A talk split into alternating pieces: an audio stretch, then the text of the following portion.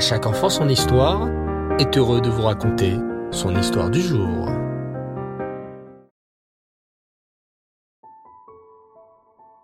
Bonsoir les enfants, vous allez bien? Super. Alors, ce soir, j'aimerais m'adresser plus particulièrement aux petites filles sur un sujet très important, la tsniout. Sais-tu en combien de jours Hachem a créé le monde? Six jours, bravo. Chaque jour, Hachem préparait quelque chose.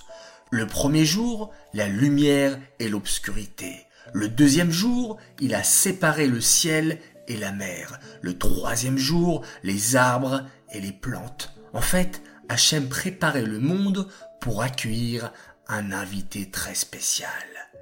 C'est comme nous, les enfants.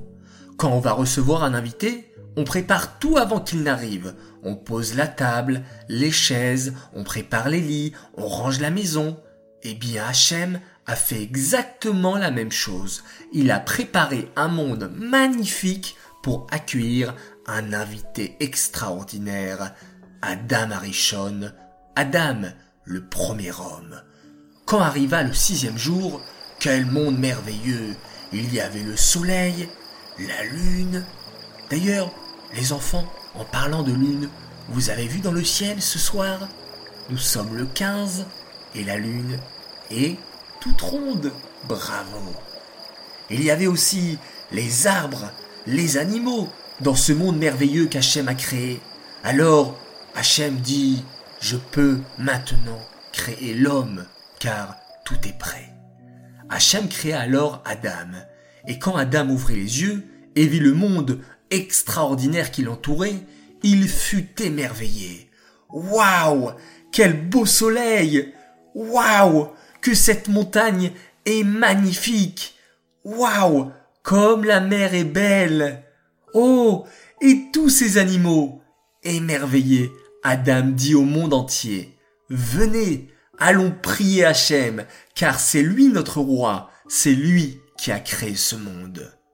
Mais Adam se sentait quand même un peu triste. Il sentait qu'il lui manquait quelque chose. Hachem, dit Adam, regarde, j'ai vu tous les animaux que tu as créés, et ils ont tous une compagne. Le lion est avec la lionne, le taureau est avec la vache, le bouc avec la chèvre, mais moi, je suis tout seul. Alors Hachem dit, Adam a raison. Ce n'est pas bien que l'homme soit tout seul. Je vais lui créer une femme qui pourra l'aider à étudier la Torah et à accomplir les mitzvot. Et je vais créer cette femme à partir du corps de Adam lui-même. Que fit alors Hachem? Il endormit Adam. Et là Hachem se mit à réfléchir. Hmm, par quelle partie du corps devrais-je créer la femme? Hmm, peut-être que je devrais créer la femme à partir de la tête de Adam? Euh, non, se dit Hachem. Si je crée la femme à partir de la tête, elle risque d'être euh, orgueilleuse. Alors peut-être devrais-je créer la femme à partir des yeux Non, pas des yeux, sinon la femme sera trop curieuse. Et si je crée la femme à partir de la bouche de Adam? pensa Hachem. Ah non, car elle risque d'être trop bavarde. Bon, alors peut-être à partir des pieds. Non, mauvaise idée également. Elle se mettrait à courir de partout. Soudain, Hachem eut une idée fantastique. Je sais, pensa Hachem, je vais créer la femme à partir de la côte de Adam. Mais oui, de la côte, car la côte est toujours cachée. Ainsi la femme apprendra à être toujours tsniout, à être discrète. Et c'est ainsi qu'Hachem prit un tout petit bout de la côte de Adam et créa la première femme, Rava. On apprend de cette histoire, les enfants, la grande qualité de la tsniout. Être tsniout, c'est bien sûr porter de beaux habits tsniout, mais c'est aussi être discret dans son comportement. Plus une femme est tsniout, et plus finalement elle est belle, et en plus elle fait plaisir à Hachem.